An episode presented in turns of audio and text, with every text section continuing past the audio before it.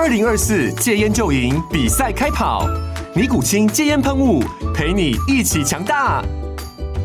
戒烟不容易，单靠意志力戒烟的人，时常无法克服戒断症状而失败。尼古清戒烟喷雾将是你的神队友，简单一喷，药品急速释放，立即缓解七大戒断症状，不限场合提高戒烟成功率。除了尼古清神队友，你还可以寻求专业医疗人员协助，一起迈向戒烟成功之路。尼古清戒烟喷雾，用科学方法戒烟，请咨询全台各大药局及戒烟门诊。本广告由尼古清戒烟喷雾、卫部药书字第零二七八三五号提供。嘉安嘉护股份有限公司，台北市中山区民生东路三段二号十楼，北市卫药广字第一一三零三零一九零号。尼古清戒烟喷雾，相伴每个新开始。你好，欢迎收看《决策者》，我是王嘉玲。在疫后国旅商机大爆发，那么各产业呢？大家如果说想要跨入观光的话，其实最快速的方式会是成立一个观光工厂。那根据最新的统计呢，全台的观光工厂已经有一百六十五家。那在去年呢，总体的年产值达到六十亿，年增长将近有三成这么大的空间。不过呢，一间观光工厂它想要经营得好，当中就是要花很多心力了。今天非常荣幸邀。请到鹤地法庄园的董事长谢伟斌来跟我们聊聊，欢迎董事长。小玲你好，各位观众大家好。好，欢迎董事长今天哦远道而来。现在啊到宜兰去五节乡，我在那个台二线上面就看到我们欧风的庄园真的很漂亮。这个地方里头有什么样的一些景点可以跟我们介绍一下？啊，基本上我们当初在建这个这个庄园的时候呢。啊，我们是有请一位啊那个旅美的艺术家蔡和平，啊，他创造一个空中童梦这个这个城堡，它是里面的一个地标了啊。那么整个一个园区的啊，整个园区的一个规划设计也是由他处理。嗯，那我们整个园区的一个建筑跟室内设计是由这个嗯有。有美国绿啊绿就是绿能这个的协会所认证的建筑师，哦，就是张龙豪。先生来规划了，嗯哼哼，啊，所以整个一个创作算是一个艺术作品。其实我在呃网络上或是电视上很多地方都看到，我们最知名的，当然整个园区当中就是这个 这座城堡。这座城堡它当初的设计理念是您心中有一个梦想蓝图吗？还是说都交由蔡老师来设计？嗯，这要讲起说，蔡老师他其实在美国纽约。他们的家是一座非常漂亮的，的的一个一个家了啊。呃，好像听说所有的联合国的呃大使夫人都会到他们那边去去拜访过。对对对对，他当初他一直要邀请我到那边去了，我一直很忙。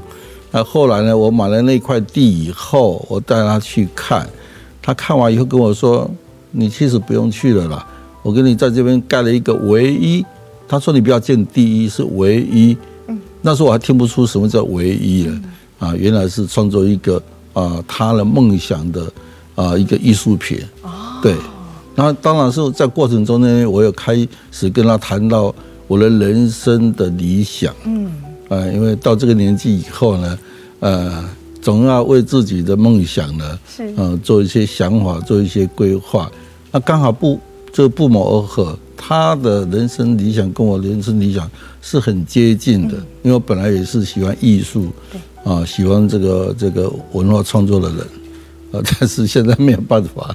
对，有时候做生意会比较忙碌一些。不过看到这一座城堡，连我自己都非常的惊叹。我觉得白天晚上或是不同的天气，它都呈现不同的样貌。您第一眼看到它的时候，你有什么感想？我觉得哈，我真的觉得说，呃，我们在这个在交谈过程中间里面，一开始创作的时候，我还不觉得说它是真的是我想要的。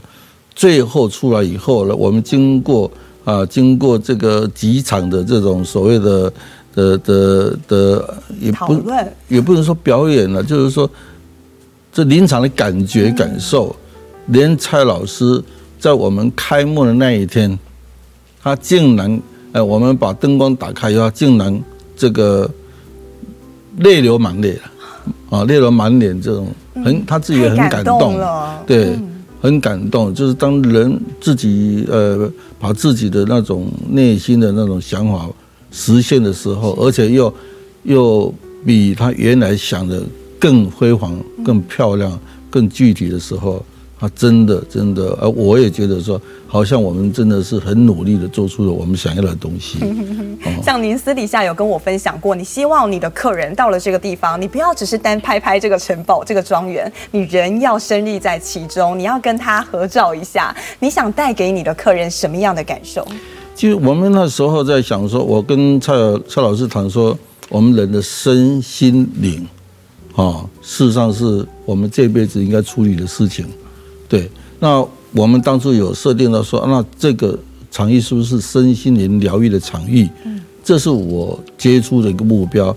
那当初我在创造这个园区的时候，我有设下四个主要的那个元素，叫做欧风、绿能、文创、天然。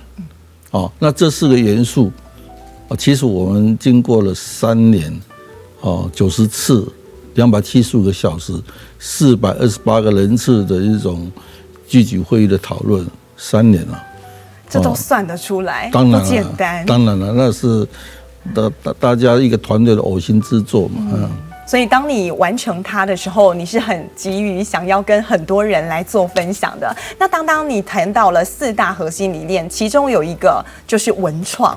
那今天我们也看到，其实呃，到了这个赫蒂法庄园，你除了可以感受一下它现场的东西，然后还会有很多市集、DIY 手作的活动，甚至偶尔还会邀请街头艺人来表演。比方说，今天我们带来的，你可以手做这个钥匙圈，里面是永生花，是。然后还有像是精油的这个防蚊液，可能到了很多野外亲子都会用得到。是。我们在里头举办这么多的文创的活动，董事长想要带给你的来宾什么样的感受，因为一个观光景点哦，事实上呢，有文创的东西呢，才会有深度。这是我一一直认为说，哎，我本身本来就喜欢这个所谓的艺术的东西。那当然是文创，就是啊、呃，我们文创也不是说包括这种手做的东西。我们每每个礼拜的礼拜六、礼拜天，或者是连续假日。呃，我们有这个街头艺人，各各式各样街头艺人到那边去表演。嗯。那我们除了这个固定表演之外呢，我们还有很多知名的团体也到过那边表演。比如说，呃，台北的爱乐，嗯，哦，台北爱乐三人行，我在宜兰也可能欣赏得到。对对对对，还有西班牙的弗拉明戈舞团，哦，类似这些。所以每周去，可能你都会有不同的惊喜。啊，对对对对，而且呢。呃，我们那边这个也是啊，也是这个所谓的呃街头艺人的合法的地方。我们对街头艺人提供一个好的地方，我们还提供他便当，我们不抽他任何一毛钱，就让他有一个地方可以表演，可以谋生。这是我当初想到说，文创其实包括很多各式各样的东西，有一些艺术家的呃的作品也可以在那边做展览，很多很多了啊。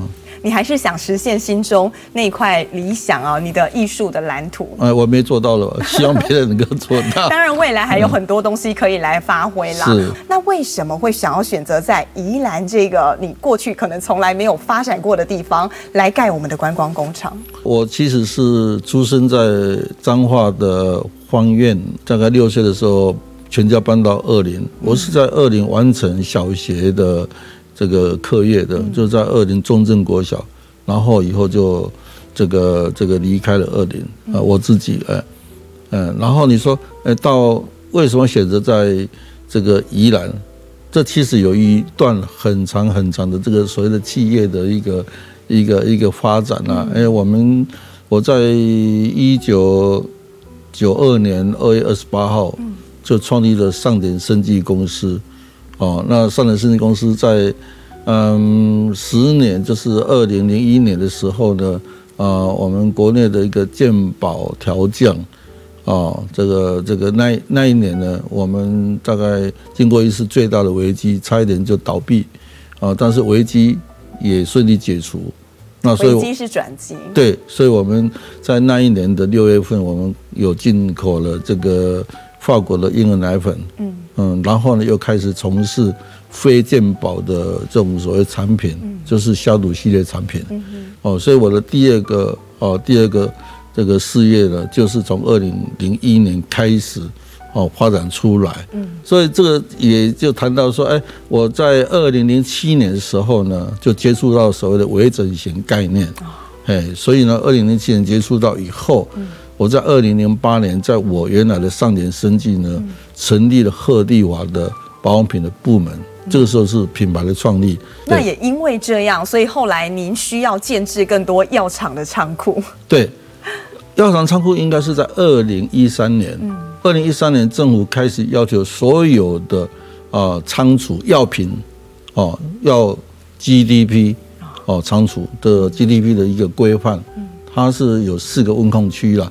哦，所以呢，我们为了为了要建这个药品 GDP 仓储，而且也思考说啊，既然这个保养品生意这么好，不如来扩建，所以我就开始找工工厂的地方了。二零一三年找也是找了三年。哇，你都是以三为单位要做一件事情，也也不是以三为单，哦、就是那么巧哦。因为这些年代我都是回想算过来，那三年。三年去，我大概是在一开始是在台中的工业区找。哦，有曾经到台中去看过，对对对对，然后也也有到瑞芳工业区找，嗯，三年嘛一直找，但是那个时候没有看到我喜欢的，最后怎么会在宜兰？就一个朋友啊，一个朋友，这个本来一个福音社朋友了哈，介绍我他一块地，后来他跟我说，哎，其实他我也不见得要买他这块地，哦，后来我是找到我的一个堂弟。呃，看看他给我的资料好不好？结果他说你不用啊，我直接打个电话找一个银行经理过来，他就有办法帮你解决，看有没有这种这种现成的这种这种地。嗯嗯。但是呢，这个这个人人人生很很奇妙了啊。哦，后来找一个一个人带我去看现在的这个地，我一看就被他吸引住了。吸引你的点是？呃，不知道这个哈。一看就吸引住了，然后开了价，我没有还价，就是说 OK，我就买了。有时候是一种缘分，对，我认为是一种缘分。嗯，到后来呢，我一直谈起谈起这些事事事情呢，那后后来我也碰碰过几个高人，跟我讲了一些故事，很奇妙了。但是这个故事讲起来可能。可能还要很多很多的时间，我就不是在这边说。就是呃，其实所有的安排都是最好的安排。嗯嗯。其实，在我们庄园当中，除了您跟呃一些大师啊、艺术家所创制的一些建装置艺术等等，在某一年哦，其实还有一群澳洲大学生，他们来到我们的庄园当中来植树。为什么会有这样的一个呃契机？呃，我刚刚讲，我我们在做事情，事实上是依着公司的发展。嗯。啊，不断的在做，不管说疫情怎么样，我们刚刚也提到说，二零二一年的呃五六七，事实上二零二二的本土疫情四五六大爆发，也一样啊。可是我们二零二二年，我们持续在做事情，这个观光局给我们那个场域啊，赫地华庄园那个场域，通过了穆斯林的友善环境，也就是所有的。呃，这个穆斯林的，就是所谓回教的人，是。他们比较严格，嗯，通通可以到我们那边去，啊，那工业局也帮我们指定为所谓的绿能环境这个这个指标景点，嗯，因为这么多这么多的因素，对，然后呢，这个澳洲西雪梨大学在二零二二年的十二月四号，嗯。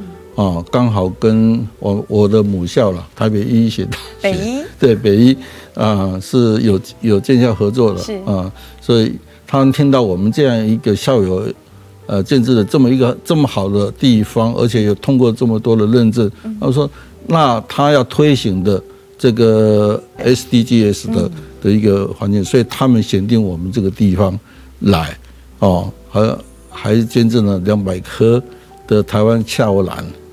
对，董事长，您刚刚其实有提到，就是整个绿化植栽，我觉得您非常用心的是，因为你建造一个观光工厂，如果你想要求新、求快、求变，其实你不需要拿这么多的认证，你用商业手法就可以吸引很多的客人进场来消费、来观光。但是您这么用心的拿了这么多认证，你是想长久经营吗？这个地方哈，哦，在宜兰。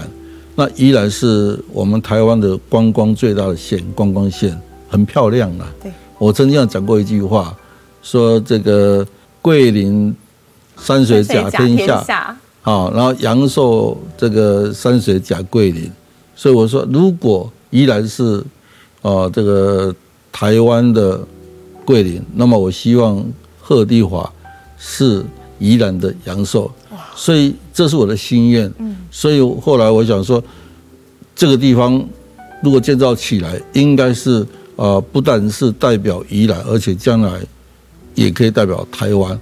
曾经有有国际友人了哈，这个像韩国人啊，同样做化妆品业的一个理事长过来说说，韩国的化妆品业那么发达，但是他们的化化妆品工厂。没有像台湾这样做的，对，他们都是很封闭性的，你要进去参观这是不容易。对对对对，没有人像我们做这样的一个呃，可以开放开放性，而且做这么样的漂亮的一个地方。董事长，像其实您刚有谈到，因为疫情期间历经了好几波，包含你甚至三级警戒，是没有人可以前往任何的观光地方去参与的。但是后来呢，国旅也相对的，因为疫情比较降温的关系，稍微比较复苏了。在某一年的五月，其实你看到那样的人潮是会感动的。我们这么用心做了这么多的呃，让庄园更美丽、更隆重，但后来迎来第一批最多的客人，同一个时间园区来了多少位的客人？呃，我们好像在在二零二二年的五月一号吧，那是连续假日哈，大概一天曾经来到接近两千人。我看到都是这个这个不是游览车哦，不是游览车哦，是散客吗？是散客。呃，不瞒你说，我们现在的庄园的客来源、客户来源。散客占了百分之七十，七成。对，那那个团客才占占了三成。嗯，可是，在刚开幕的时候是百分之百散客，嗯，因为 COVID-19 限制了的关系，让所有的旅行社停业了，游览车也停业了。哦，但是一开开始可以去的时候，我们那是很宽阔的一种一种地方，有这种所谓的社社交距离，所以很多人呢。就大概是闷坏了吧，就去了。所以我看到那个场景啊，这个满山满野的的小客车停到外面去，停到外面路的一个一一个一个这个所谓的呃红绿灯。哦，我我回想到我如果年轻的时候，我带小孩子也常常到外面去去玩。如果看到这样的情况，我就就是说啊，我们改天再来好了。可能打退堂鼓了。对对对，停了这么远，对，就是免费的也是这样。可是我看到说哇。那么多人把他那么好的车子停在外面都，都都愿意，只为了来我们的庄园走走看看。哦，我实在是心里非常非常的感动。嗯，那还有一次也是一样，在十月一号，哎，十月十号吧，也是连续假日，一样的哦，一千九百多个人，也一样满山满野。您看到这么多顾客的支持，其实对你来讲是一种肯定，也会让你想把事情做得更好。我们说很多观光园区，因为这些观光工厂都在会比较占地比较幅大，那比较可能会就会比较偏远，那那些地方其实不好找吃的东西，不好找料理。但是每个地方都找得到东西吃。可是你想做的是餐点二点零，你还想让顾客不仅有得吃，要吃得好。因为我们在那附近。没有可以吃的地方。那个地方原本是工业区哦，真的是比较没有办法找到小吃。当然，当然了，所以我们为了需求，后来就希望在我们的这个咖啡咖啡厅，比如说啊，我有下午茶啦，哦啊，或者我们在餐饮业，我们原来餐饮业只供这种所谓吃饱的，嗯，那么我们是不是可以供其他的？我们从九点你可以早吃早晚早午餐，或者可以吃呃午晚餐，对。嗯，所以我们开始当初我跟蔡尔平也曾经在讲说，哎呀，这里有夕阳，多漂亮啊！所以我们准当当初想说，哎，准备在四点以后呢，就开一个所谓的这个喝咖啡看夕阳，哎，然后呢晚上吃个浪漫的晚餐，然后呢。听天一夜再回去，嗯哼，这个我们正在构想。但我们在讲这个台湾的观光工厂，其实观光工厂真的很多，而且各行各业都有可能会开观光工厂，已经不再只是局局限于餐饮或服务业而已，各行各业可能都会有。但是有时候会被人家诟病，就是说他们大部分都会是一次性的。我可能是因为好奇。或是刚好路过这个地方，全家人一起去走走。但是很难得的是，我们鹤地法是会让客人想要一来再来的地方。您觉得为什么有一些观光工厂哦，它会流入到变一次性的？那我们统计过，我们从开放到现在，我们回头去的人竟然超过十 percent 以上，有到一成以上是会回来。对对对，而且甚至于有一些是呃来两次、三次、四次、五次、六次、七次、八次。有一个人跟我说：“哎、欸，我来背盖啊，啊，你你知道我想要来，我唔知。道，啊，我的车开耶，开着开着，就不知不觉开到你那边去，然后看到你的停车场，就不知不觉就转进去了。对，因为我们停车免费嘛，停了以后就又不知不觉的，呃，进到我的那个场域去了，然后他做他喜欢的的事情，啊。”然后我说：“那都你都一个人去吗？没有啊，有时候找几个朋友去。对，所以我后来我想到说，那这些这些客人，这些游客，应该是磁场上面属于我们那个地方，因为我们那个地方是充满了正能量。嗯啊，这个我常常开玩笑说，哎，那个如果你谈恋爱的到我们那边去哦，大概回去都要结婚的。” 有没有听到？单身的可以往这边走。对呀对呀，那如果说哎，你你你快要离婚了，到我那边去说啊，不要离了啦，反正我们以后来这边逛逛就好了。浪漫氛围很重。对对对对对，因为我们那边有所谓的这个。爱情步道嘛，是，呃，还有这个爱心手嘛，哦、呃，可以把你们两个心锁起来嘛。董事长应该是性情中人哦。嗯、我觉得那个城堡其实到了晚上点灯超美，非常漂亮，而且只开到七点太可惜。对对对，会我们原来是到九点，哦、我坦白讲是真的是到九点。嗯、那因为现在疫情关系嘛，啊，一直一这三年来真的是我们想做的事情呢，一直没有办法做。不是我们不想做，是因为大环境的关系。嗯可是，呃，疫情对我们来讲，现现在在心理上其实已经没有了。然后坦白讲，对大家已经变成都很习惯了。对对对，嘿，所以现在呃，整个国际也开放了，哦，所以看到哎，澳镑了很多，那些英镑呢，哎，慢慢也进来了。是，所以我们想说，呃，我们现在我们自己这个庄园里面呢，也开始国际化，所有的说明呢，全部有有英语、有日语、有韩语，啊，全部都。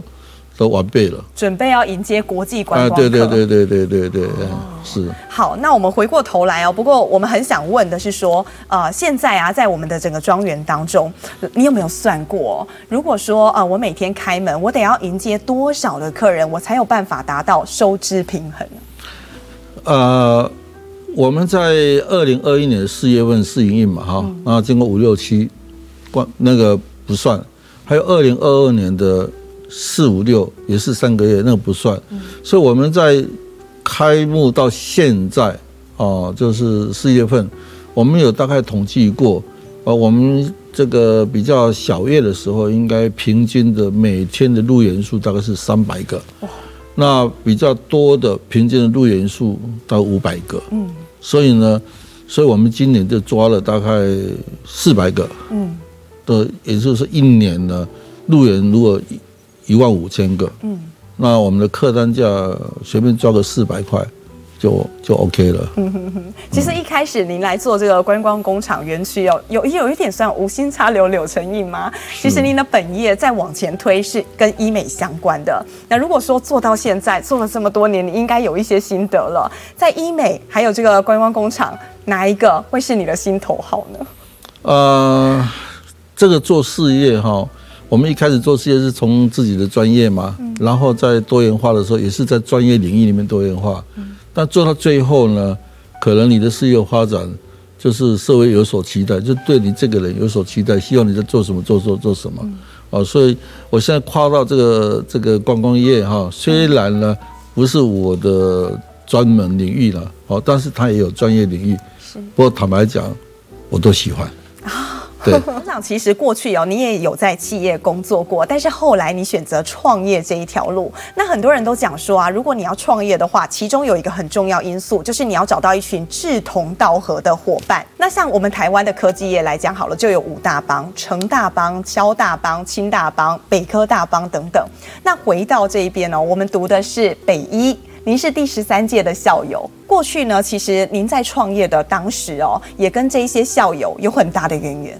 北医药学系呢，啊，我的学长啊，有几大概第第四届、第五届嘛，啊，创了一个叫做班友集团，对，非常有名的班友集团。对对对对对。然后我是在一九九零年，啊，就结束了我原来在美商必的公司的工作。嗯。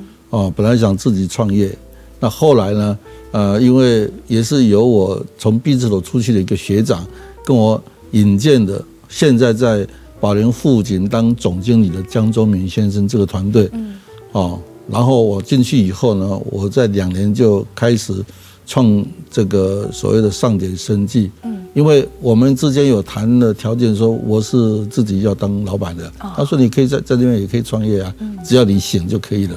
所以我才会留下来，哦，那当然也是按照这样的一个意志在那边做事情了哈。所以，所以这个上点呢，在。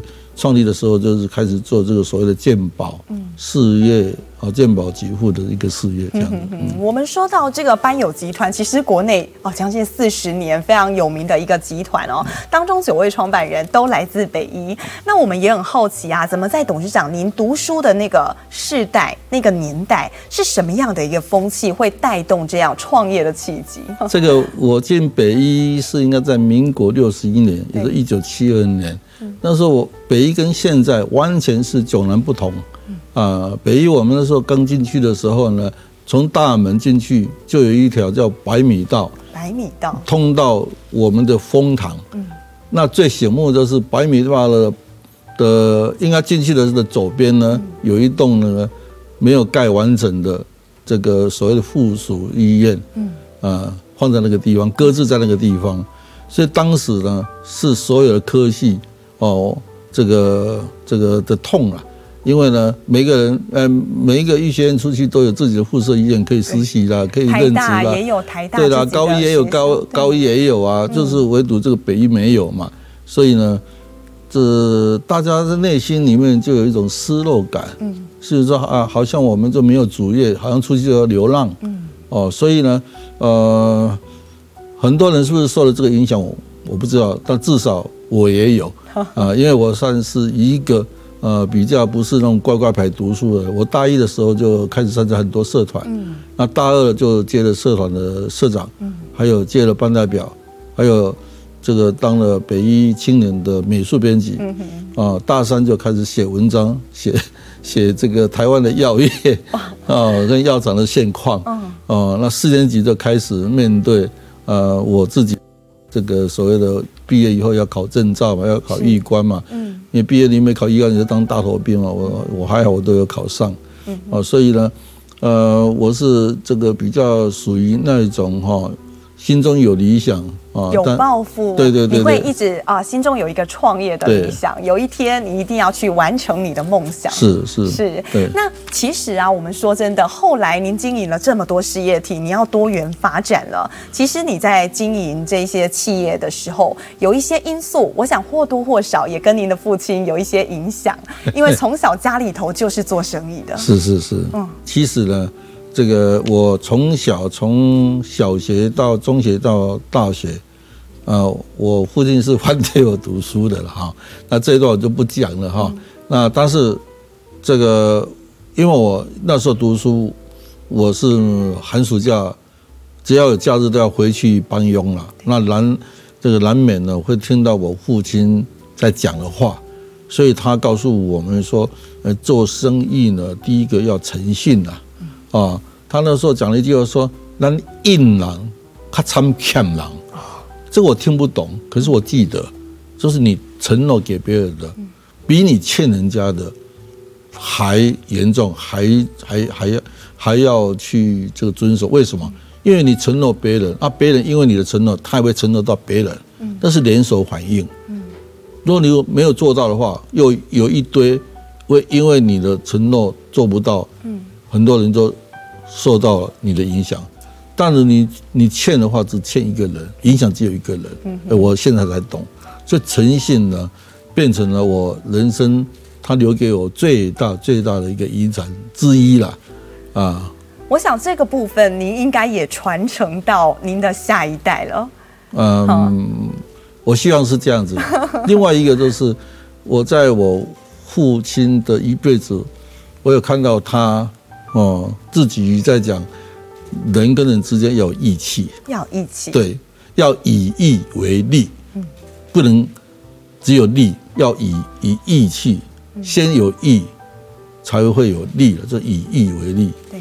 这我本来也不知道什么叫以利以义为利，这个现在有一点懂，所以我现在认为说，哎，一一个公司的一个文化哈，一定要建立起非常好的一种。一种风气，一种一种一一种文化。嗯哼，董事长，那我们也好奇哦。其实，呃，像您在发展这一些事业，知道您的大儿子其实也在公司里头帮忙，他本身是法律科班出身的。那我们好奇，像您在进行这个传承的布局，台湾有大概六成的企业都面临到这样的挑战跟难题，大家也是要超前部署。以您来看的话，您是传子不传贤，还是传贤不传子？呃，我刚刚有提到，就是说我在。在公司里面建立一个文化，我希望是第一要诚信，第二个要以义为利。那我们公司在发展到现在，其实已经第三次的蜕变。第一次是十年嘛，健保。那健保以后的第二次是从一九九，就是一九九零，呃，到二零零一是第一次嘛，二二零零一到二零一。一一就是赫利瓦创立的时候是第二次的蜕变嘛，那这个赫利瓦庄园是二零啊二一年是第三十年也是第三次的蜕变，所以一开始从自己的专业到自己专业领域领域的一个发展，到达另外一种是所谓的社会期待的发展是不一样的，所以我我们大概希望在三年的二零二六年，能够将赫迪瓦跟上点呢。就是 IPO 哦，啊啊，所以啊，你有谈到所谓的接班哈，接班有两种，一种就是企业的经营接班了啊。那我们既然要不要 IPO 以后呢，我希望将来的接班的人呢是要有承载着公司的文化，啊，有这样的一个气度，因为我们希望我们的公司是永续经营。对，嗯，我曾经在 赫迪华在开幕的时候说，我希望他五年爆红，十年不坠。百年永续，这这句话我一定要坚持到底，哦，所以将来要这个接班的人呢，我认为呢，凡是这个符合符合这样的条件的人都可以接班，嗯哼，啊，当然如果我儿子也符合，我不能够把他排除在外，哦，不能够这个，因为是我儿子，所以把他排除在外，啊，但是呢，一视同仁。只要有这样的能耐的人都可以接班，具有公司文化的人，你都考量在内，还有能力的人，对对对对，对。但是我们也好奇哦，假设有一天您退休了，你会想要在里头或是在宜兰有一个小小的园地吗？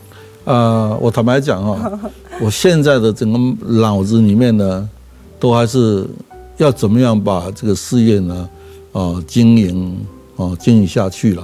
啊，因为还没有到这个所谓的接班的这个状态，我希望能够把这个事业呢，能够非常非常好的完整的哈交给啊交给下一个啊继任者。在这之前，我是还没有想到要退休。当然有一天我也应该要退休了，但是呢，你说会不会到宜兰？宜兰是一个很好的地方，不排除了。就像就像如果我儿子能够接班，也不排除啊。是哦，类似一样的啊。董事长，那我们赫蒂法庄园第一阶段的目标应该是实现了啦，已经到爆红的阶段。那接下来我们好奇，接下来往十年迈进，您对赫蒂法庄园有什么样的一个愿景蓝图吗？我其实希望说，赫蒂法它是在台湾的啊这个这个观光工厂里面是一种指标了。嗯。这往后的十年呢，我希望呢能够把我自己人生的梦想哦，也就是我们所谓的。呃，欧风啦、文创啦，这个天然的绿能这些元元素呢，能够具体的发挥发挥在里面。好，今天真的非常谢谢董事长来到我们节目来做分享。我们也祝福鹤立法不仅是十年不醉，还要永续发展下去。谢谢董事长。呃，谢谢嘉玲，谢谢。好，决策者，我们下回见。